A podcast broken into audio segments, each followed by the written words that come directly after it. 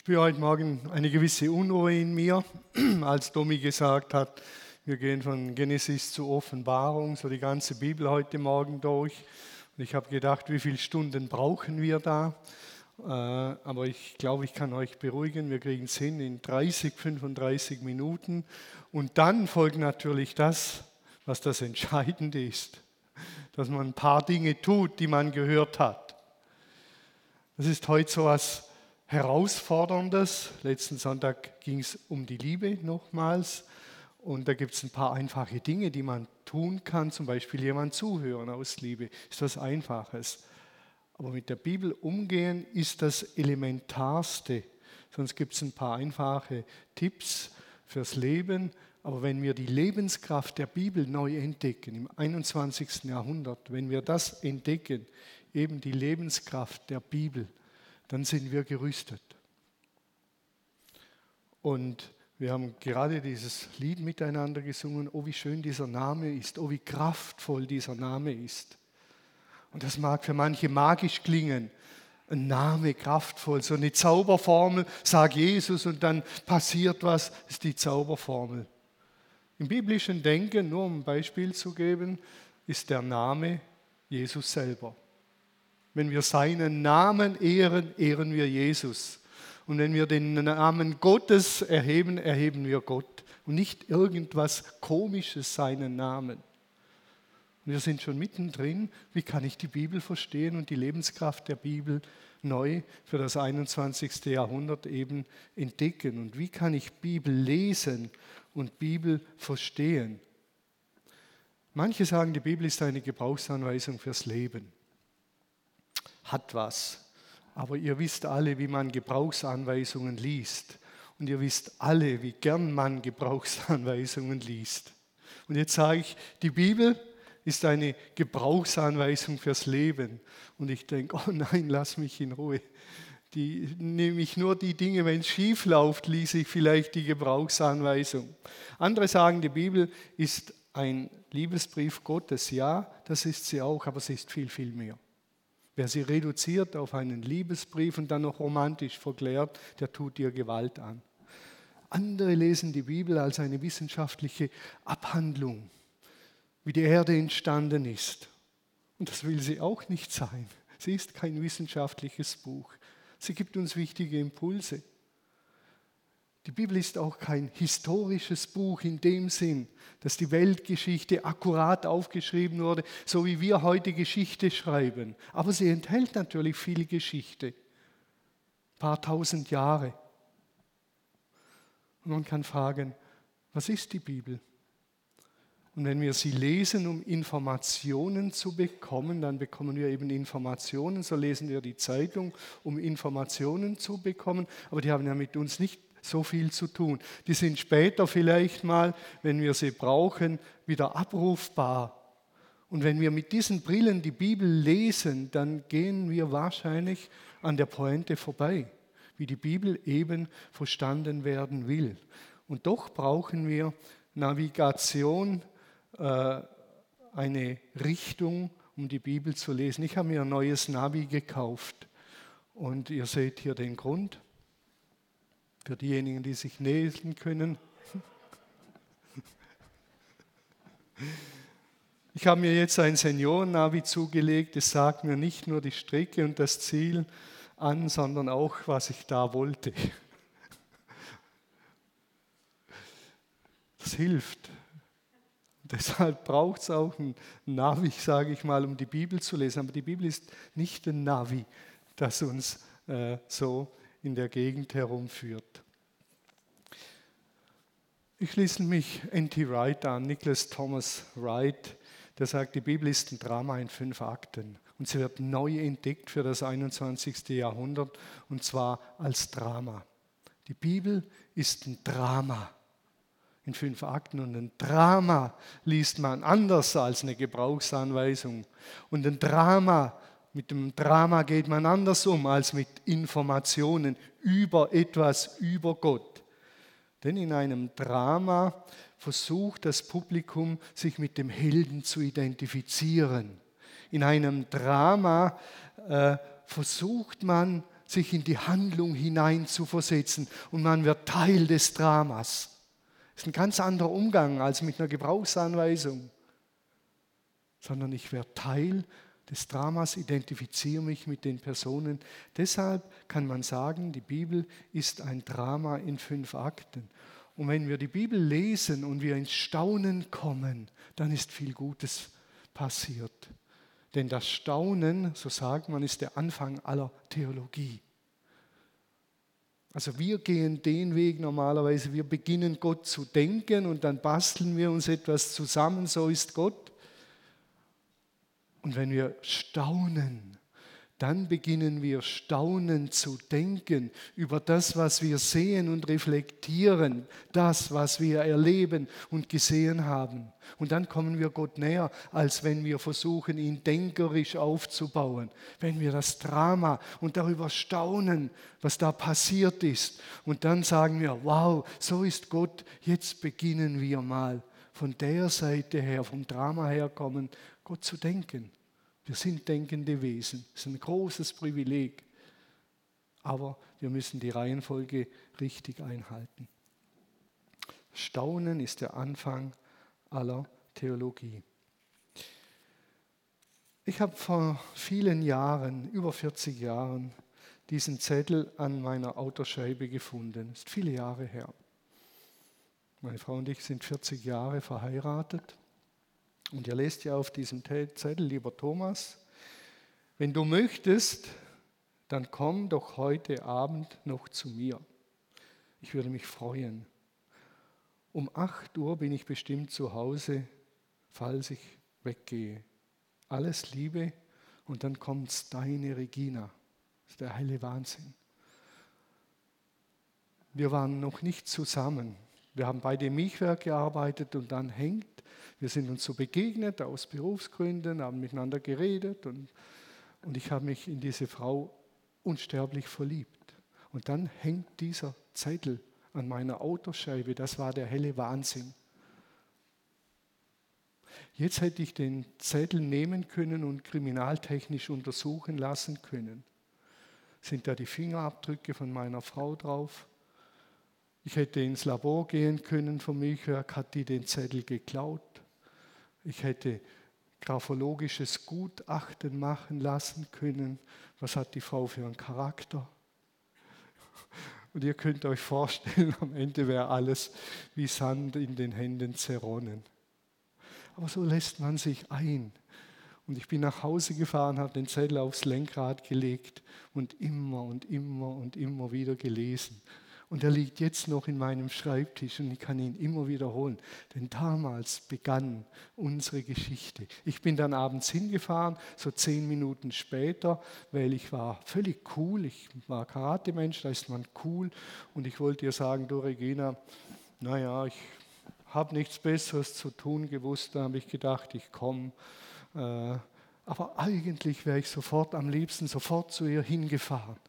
Aber man ist ja cool mit, mit 19, 20. Da kann man seinen Gefühlen in dem Sinn nicht freien Lauf lassen. Aber dann begann eine Geschichte und eine dramatische Geschichte, eine leidenschaftliche Geschichte, eine Geschichte mit Hochs und Tiefs. Ein paar Monate später haben wir unseren Frankreich-Urlaub gemacht, das erste Mal. Und da begann unglaublich viel. Später geheiratet, Kinder und, und, und. Aber der Zettel will nicht gelesen werden und kriminaltechnisch untersucht werden und nicht als Information. Da muss etwas ins Schwingen kommen, eine Leidenschaft. Und so denke ich immer wieder, wenn ich die Bibel lese, so wie ich diesen Zettel damals gelesen habe und aufgeregt war auf die Begegnung bei ihr zu Hause. Ich war das erste Mal bei ihr daheim. Es war der helle Wahnsinn. Ich erinnere mich heute noch daran, wie das war. Ein Drama. Man identifiziert sich, wird Teil der Geschichte. Und dann kommt etwas ins Schwingen. Die Bibel als Drama in fünf Akten. Zeig's mal und werde ein paar Dinge zu den einzelnen Akten sagen. Der erste Akt ist Schöpfung, dann der Sündenfall, dann Israel, dann Jesus, die Kirche als fünfter Akt Und der sechste, der kommt ja noch, die Wiederkunft von Jesus. Aber wir haben jetzt mal diese fünf Akte Bibel als Drama in fünf Akten. Der erste Akt ist die Schöpfung. Da lesen wir ziemlich am Anfang der Bibel und Gott schuf den Menschen. Als sein Bild, als Bild Gottes schuf er ihn, als Mann und Frau schuf er sie und Gott segnete sie. Und Gott sprach zu ihnen, seid fruchtbar, vermehrt euch und gestaltet die Erde. Bebaut sie, bewahrt sie, schafft Kultur, macht etwas aus dieser Erde. Ihr seid dazu befähigt. Ihr seid sozusagen das Bild, das ihr auf dieser Erde widerspiegelt. Schöpfung und der große Segen. Und Segen bedeutet, du sollst leben und gedeihen. Es soll etwas entstehen, aufblühen. Der Mensch hat eine unfassbar große Berufung bekommen.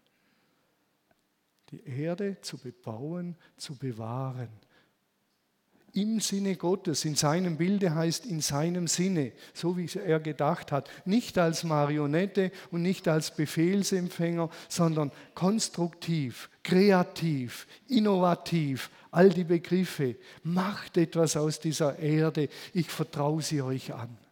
Das traue ich euch zu und ich befähige euch dazu, das zu tun und spiegelt Gottes Bild wieder in diese Erde. Wir sind genial geschaffen.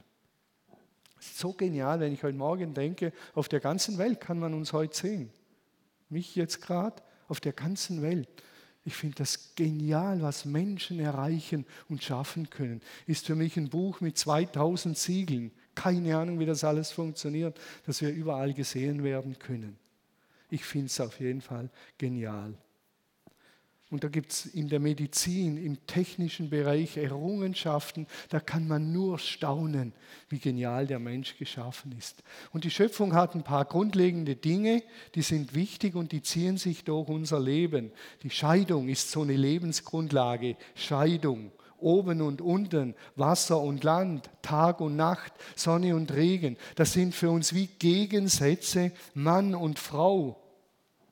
Regen und Sonne, Arbeiten und Ruhen.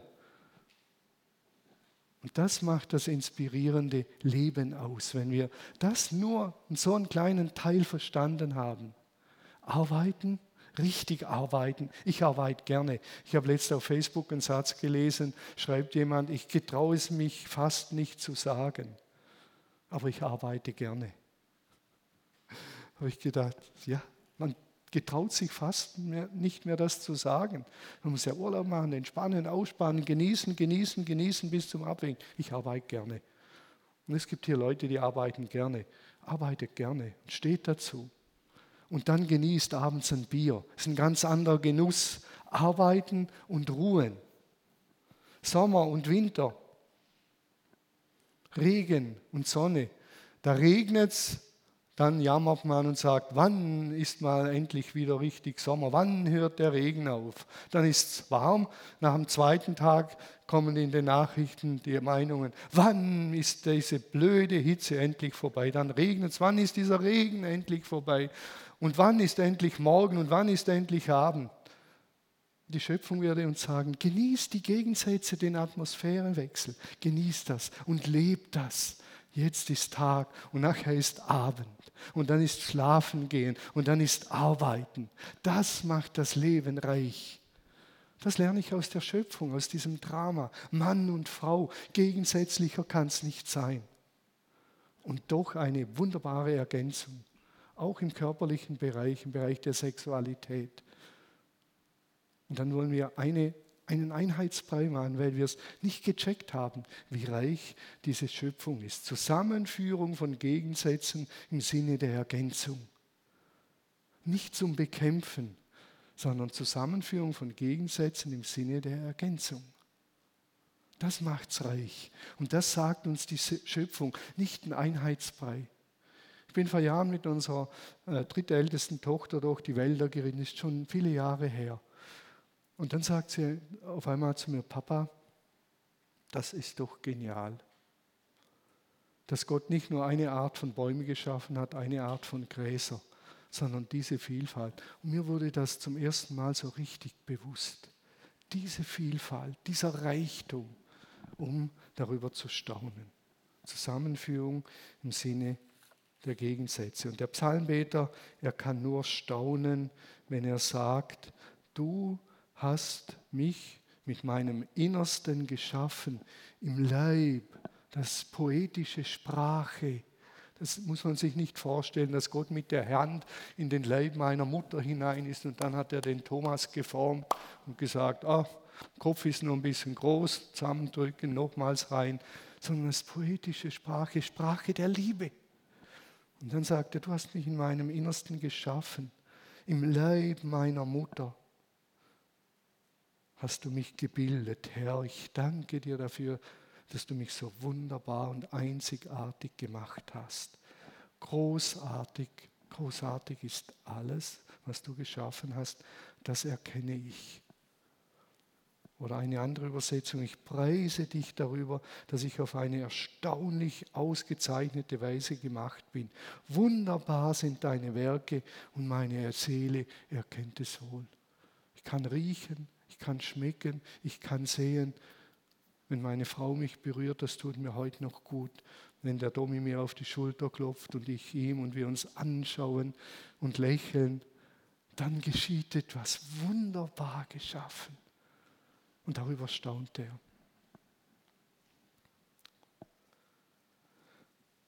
Dieser Tage bin ich an der Hütte oben gesessen bei uns.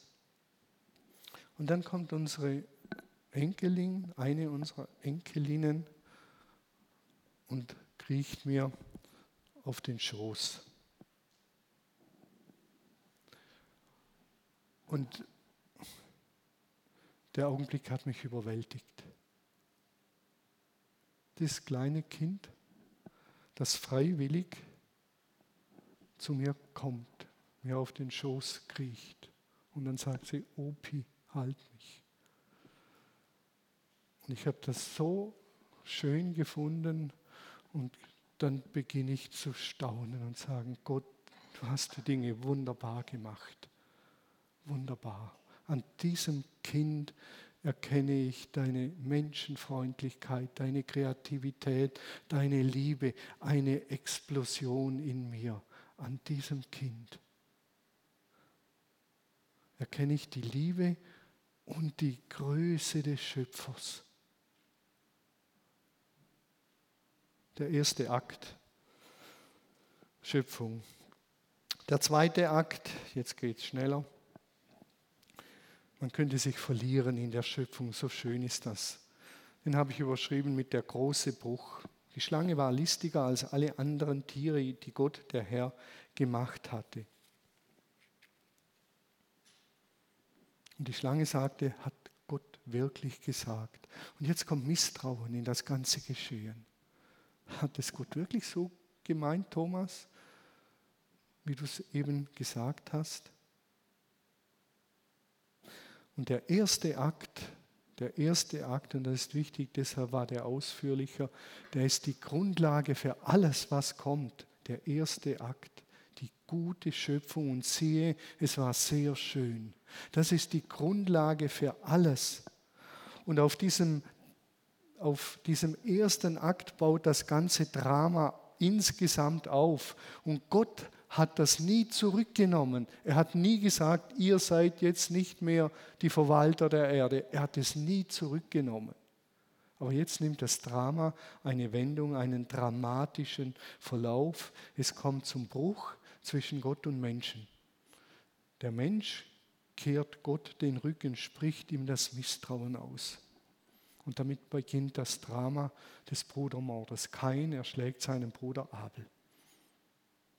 Und drei, vier Kapitel später heißt es, und die Erde war voller Gewalt. Die gute Schöpfung Gottes wurde korrumpiert. Das Gute, das Geniale, das Fantastische, das unbeschreiblich Schöne. Sechsmal gut ist Gottes Rechnung. Sechsmal und siehe, es war gut. Sechsmal gut gibt, ich weiß, hier sind Lehrer und Lehrerinnen, die werden sagen, sechsmal gut gibt gut. Aber Gott sagt, sechsmal gut gibt sehr gut. Er hat eine andere Rechnung. Jedes Mal gut und beim siebten Mal sagt er sehr gut. Alles ist sehr gut. Sechsmal gut gibt sehr gut. Und das alles wird auf eine Art korrumpiert, dass wir es uns gar nicht vorstellen können. Ein Drama der Entfremdung und ein Drama der Gewalt. Der Mensch entfremdet sich von seinem ursprünglichen Auftrag, er entfremdet sich von Gott und Gewalt und Zerstörung sind die Folgen. Das ist ein Drama. Und die Erde, man kann es so sagen, ist korrumpiert. Etwas grundlegend Böses zieht ein. Es ist etwas zerbrochen, umpere, korrumpiert. Das Wort zerbrochen. Es ist etwas kaputt gegangen und wir leiden bis heute unter diesen Folgen. Woher die Schlange kommt und was die Schlange ist, interessiert den Schreiber nicht. Aber er sagt, Leute, da ist etwas grundlegend, abgrundtief Böses in diese Welt gekommen. Und das ist nicht nur die Sünde zwischen Gott und mir, sondern abgrundtief Böses ist eingezogen. Und unter den Folgen leiden wir bis heute. Was immer das alles ist, aber es ist so. Und es hat damit begonnen, dass Menschen Gott das Misstrauen aussprechen, ihm den Rücken zuwenden und sagen, wir vertrauen dir nicht, wir wollen, wir sind selber groß, autonom, wir sind selber das Gesetz, wir wissen es besser, Gott.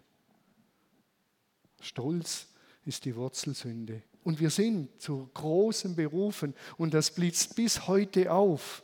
Geniales geschieht bis heute. Die Beziehung ist nicht durchgetrennt, aber sie ist extrem gestört. Und dann kommt der dritte Akt, der Akt der Befreiung. Das ist eine ganz interessante Geschichte, nämlich einer wird berufen. In Genesis 12, im 12. Kapitel des ersten Buches Mose, das äh, ist dann der Akt der großen Befreiung, der dritte Akt. Einer, Abraham, wird befreit und berufen. Und Gott sagt zu ihm, und ich will dich zum großen Volk machen und will dich segnen und dir einen großen Namen machen und du sollst ein Segen sein. Die Rettungsaktion aus dem Chaos beginnt im dritten Akt. Der erste Akt, die gute, wunderbare, kaum begreiflich wunderschöne Schöpfung. Zweiter Akt, der Bruch. Dritter Akt, die Rettungsaktion beginnt und Gott beginnt zu befreien und er beruft einen Menschen. Das ist eine ganz tolle Geschichte. Einer, Abraham, er wird als Freund Gottes bezeichnet und jetzt kommt wieder das, Gott will Menschen befreien. Gott will Menschen befreien, damit ihr Leben aufblühen kann. Befreie einen Menschen, um das Böse einzudämmen, einen und um die ganze Welt zu segnen, einen. Dem Chaos wird eine Antwort entgegengesetzt. Wir sind gestern hier zusammengesessen beim Teamleitertreffen und in einer Kleingruppe fünf Leute. Da war meine Frau, da war ich, da waren zwei Kinder von meinem Bruder und die Schwiegertochter von meinem Bruder. Und mein ältester Bruder ist inzwischen leider verstorben. Er war der eine, der aus unserer Familie zum Glauben gerufen wurde. Einer. Und meine ganze Familie hat sich auf den Weg des Glaubens gemacht und etliche der Kinder. Aber es beginnt immer mit einem. Gott sagt, Thomas, du bist der eine in eurem Kuhdorf in Eira mit 50 Einwohnern. Einen berufe ich, einen. Und du sollst zum Segen werden für die anderen. So beginnt die Rettungsaktion im Alten Testament mit einem, mit einem. Das ist für uns wichtig, wenn wir nachher weitergehen, mit einem. Man kann nicht sagen, ja, was soll ich schon bewirken? Ich, der eine. Gott sagt, Abraham, du bist einer. Und du bist zum Segen berufen für die ganze Welt. In dir soll gesegnet sein alles. Später befreit er das Volk aus Ägypten, aus der Sklaverei, wieder Befreiung. Eine Nacht dauert es eine Nacht, um Israel aus Ägypten rauszukriegen und 40 Jahre, um Ägypten aus Israel rauszukriegen. Eine Nacht. Um Israel aus Ägypten rauszukriegen und 40 Jahre, um Ägypten aus Israel rauszukriegen. Das ist ein wichtiges Bild. Ich wurde gläubig mit 23 oder 22 und jetzt hat es viele, viele Jahre braucht, um all die alten Ideale und Menschenbilder und Weltvorstellungen aus mir rauszubekommen und eine neue Sichtweise zu bekommen. Und das ist für mich tröstend, dass es 40 Jahre gedauert hat, dass ich sagen kann, Gott gibt mir Zeit, viele Jahre, damit ich erlöst und befreit leben kann. Ein Eiracher wird zum Segen für alle. In einem Moment hat er sich entschieden, Jesus nachzufolgen. Und jetzt kommen zig Jahre, dass das alte Leben aus mir und da ist nicht alles schlecht. Da war viel Gutes, aber das, was nicht gut war, dass das aus mir auszieht und Neues einzieht. Das ist eine faszinierende Geschichte. Dann kommt der vierte Akt, der Akt der Erlösung, der großen Erlösung. Und wieder beginnt es mit einem, mit Jesus. Die Geschichte Israels ist nicht aufgeschrieben, um uns zu zeigen, wie bös und blöd wir sind. Die hat noch viele, viele, viele Facetten. Und wenn wir uns beginnen damit zu identifizieren, entdecken wir diese. Jetzt kommt der große Akt der Erlösung, der vierte Akt. Gott zeigt sein innerstes Wesen. Gott zeigt sein innerstes Wesen. Darin ist erschienen die Liebe Gottes unter uns, dass Gott seinen eingeborenen Sohn gesandt hat in die Welt, damit wir durch ihn leben sollen. Es geht Gott immer darum, dass unser Leben gelingt als Mensch und als Menschengemeinschaft. Das ist seine große Sehnsucht. Er freut sich, wenn Menschenleben gelingt und er freut sich, wenn die Menschen sich aneinander freuen. Darüber freut er sich unbändig und sagt, hallo, die haben auf der Linnwiese gelacht, ich habe sie als lachende Wesen geschaffen, die haben einander freundlich angeschaut. Meine Güte, freut er sich. Vielleicht mehr als über die Predigt. Aber er freut sich, wenn Leben gelingt das ist seine große Sehnsucht. Gott wird in Jesus Mensch, um die Menschen aus dem großen Bruch der Sünde zu erlösen und zu befreien. Und wenn Gott erlöst, erlöst er von etwas und zu etwas. Er errettet aus etwas und zu etwas.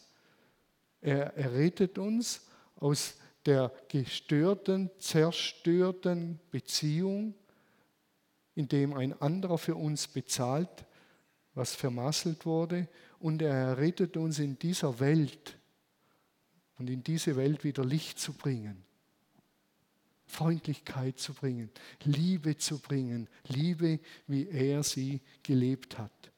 Und eine ganze neue Welt entsteht wenn Christen diese Berufung wahrnehmen. Das sind dramatische Dinge. Und der fünfte Akt ist die Ausgießung des Heiligen Geistes, das Zeitalter der Gemeinde. Das ist der fünfte Akt. Gott gießt seinen Geist aus und die Gemeinde verkörpert regelrecht Jesus hier auf der Erde. Kirche Lindenwiese, das sind wir.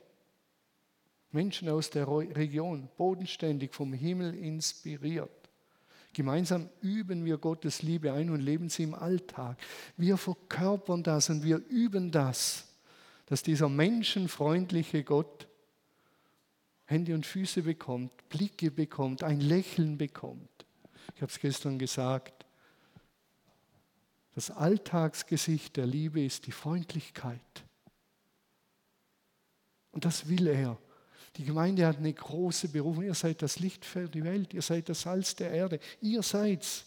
Ihr bringt die Menschenfreundlichkeit in diese Welt, so wie es ursprünglich gedacht hat, gedacht war. Die Gemeinde ist der Tempel, also der Ort, an dem Gott besonders äh, erlebt wird. Und jetzt muss ich sagen, Heute haben wir ganz andere Fragen, wenn wir an die Bibel gehen, die Lebenskraft der Bibel im 21. Jahrhundert entdecken. Heute haben wir ganz andere Fragen als die Leute damals und ganz andere Probleme. Damals wurde der Tempel zerstört und die Frage kam bei Konstantin, was, was ist, wenn ein Kaiser Christ wird? Wie kann das gehen? Wenn der Tempel zerstört ist, wie, wie soll das gehen? Das waren Fragen, die die gehabt haben. Von Beschneidung und all diesen Dingen, das sind heute keine Fragen mehr. Heute sind Fragen der Umweltschutz. Wie lebt ein Christ im Umweltschutz? Lässt ein Christ sich impfen oder nicht impfen gegen Corona? Wie gehen wir miteinander um? Finden wir so in der Bibel nicht. Da steht nicht, du sollst dich impfen lassen oder nicht impfen lassen. Aber steht drin, du sollst deinen Nächsten lieben. Und die Frage ist, wie gehen wir heute mit der Bibel um? Die Bibel ist kein fertiges Buch. Sie hat ganz große Wurzeln, eine lange dramatische Geschichte, aber sie ist kein fertiges Buch in dem Sinn, dass wir alle Antworten auf unser Leben in dem Sinn schwarz auf weiß in der Bibel finden würden. Christen müssen mit der Bibel in der Hand Antworten finden, die für heute relevant sind für Antworten, die es damals nicht gab. Und das ist ein spannender Prozess. Mit der Bibel in der Hand Antworten finden, auf die die Bibel damals nicht geantwortet hat, weil das nicht die Fragen waren. Und das finde ich super oberspannend. Wir haben ein paar so parat, äh, äh Antworten parat auf Fragen, die niemand stellt. Aber wir müssen die Bibel wie neu lesen damit wir die Fragen von heute beantworten können. Und das finde ich einen ganz, ganz spannenden Prozess. Bibellesen wird geistlos, wenn es langweilig wird. Also wenn die Bibellesen langweilig ist, dann war es langsam geistlos. Geistvoll die Bibel lesen bedeutet, sie mit offenem Herzen zu lesen. Die Bibel ist kein fertiges Buch in dem Sinn. Sie ist kein fertiges Buch in dem Sinn, sondern sie ist ein Buch des Lernens. Und wenn wir die Geschichte Israels lesen, den dritten Akt, dann entdecken wir viele Dinge, die für heute wieder relevant sind, wenn wir nur offene Augen, offene Herzen dafür haben. Die zentrale Frage, die die Bibel beantwortet, ist, wie wird Gott sein Projekt Welt retten? Das ist die zentrale Frage. Wie rettet er sein Projekt Welt und wie kommen wir darin vor? Die Bibel so zu lesen ist kein Können, sondern ein Lernen und ein Einüben mit den Fragen von heute. Und da gibt es nicht so schnell richtig und falsch. Und nun komme ich zum Schluss, zum Höhepunkt. Wenn wir die Bibel lesen, und ich bin wieder beim Drama, wenn wir die Bibel lesen, dann ist klar, ich bin gemeint. Ich bin gemeint kein Buch über Information, das Informationen liefert, schon auch, oder äh, eine Gebrauchsanweisung. Ich bin gemeint. Was meine ich damit? Ich bin gemeint. Ich habe vor Jahren die Geschichte gelesen von Petrus, Jesus, wie der auferstandene Petrus begegnet. Und dann stellt er diesem Petrus, der ihn im Stich gelassen hat, der ihn verraten hat, der ihn verleugnet hat, dreimal, ist eine spannende Geschichte. Was sagt er zu ihm? Petrus, du Pfeife, hau bloß ab, mit dir will ich nichts mehr zu tun haben. Er stellt ihm diese Frage der Beziehung und er sagt zu ihm, Petrus, liebst du mich? Hallo. Petrus, hast du mich lieb? Der, der ihn verraten hat, der, der ihn im Stich gelassen hat, er fragt ihn, Petrus, liebst du mich? Petrus sagt, ja Herr, du weißt, dass ich diese Freundschaftsliebe zu dir habe. Du weißt, dass ich dein Freund bin. Jesus fragt nach der Agape-Liebe. Petrus antwortet mit der Freundschaftsliebe. Und dann sagt Jesus zu ihm, weide meine Lämmer. Ich habe einen Auftrag für dich. Und jetzt lese ich die Geschichte als Geschichte und auf einmal, auf einmal bin ich Teil dieser Geschichte. Und auf einmal ist es wie wenn Jesus mich anschaut und sagt, Thomas, liebst du mich?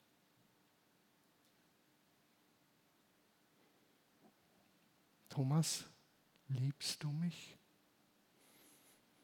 Und auf einmal bin ich nicht mehr der betrachtende Leser, sondern ich werde gefragt, ich bin Teil von diesem Drama. Und die Geschichte geht weiter. Und jetzt wird es noch eklig für die ältere Generation. Und das war gut. Über viele Jahre lebe ich mit dieser Frage, dass Jesus mir, mich immer wieder fragt, Thomas, liebst du mich? Und jetzt geht die Geschichte weiter. Und dann sagt Jesus zu Petrus, früher als du jung warst, hast du die Hände ausgestreckt, du hast dich selber begleitet, gegürtet und bist Wege gegangen, die du gehen wolltest. Später, wenn du alt bist,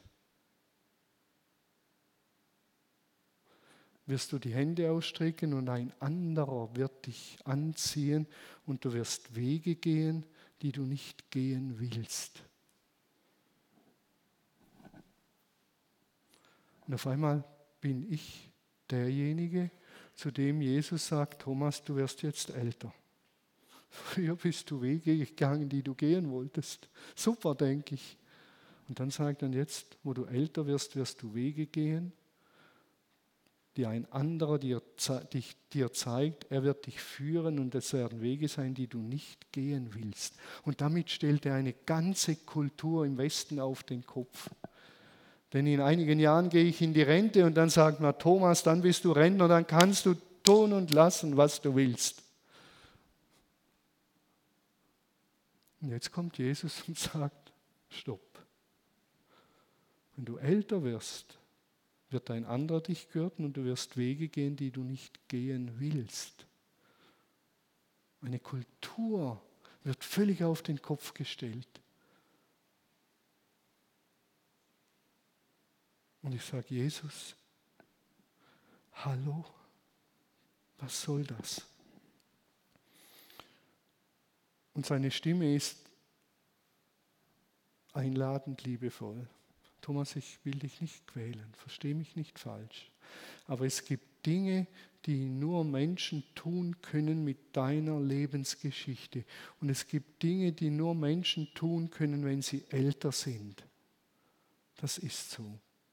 Und deshalb nehme ich dich für diese Wege. Ich sitze in meinem Büro, im Zimmer, in meinem Büro, schaue aus dem Fenster, es fährt ein Auto auf den Hof Menschen, die einen lieben Angehörigen verloren haben. Und der erste Gedanke ist, oh nein, wieso muss ich jetzt gerade aus dem Fenster rausschauen? Ich habe gerade so hochtrabende Gedanken über die Liebe Gottes. Und jetzt soll ich zu denen, die einen lieben Menschen verloren haben, ich habe keine Lust. Und dann kommt die Stimme, die sagt, Thomas, du wirst Wege gehen, die du nicht gehen willst und die nur du gehen kannst. Und dann war klar, ich stehe auf, ich gehe raus, ich rede mit diesen Menschen und es ist eine unglaublich wertvolle Begegnung mit viel Tiefgang, die nur ich mit ihnen teilen kann, weil ich auch einen lieben Menschen verloren habe. Einen sehr lieben Menschen. Und dann sagt Jesus, das ist der Weg, deine Zukunft in ein paar Jahren, wenn du in Rente gehst. Du wirst Wege gehen, die ich dir zeigen werde. Bist du bereit?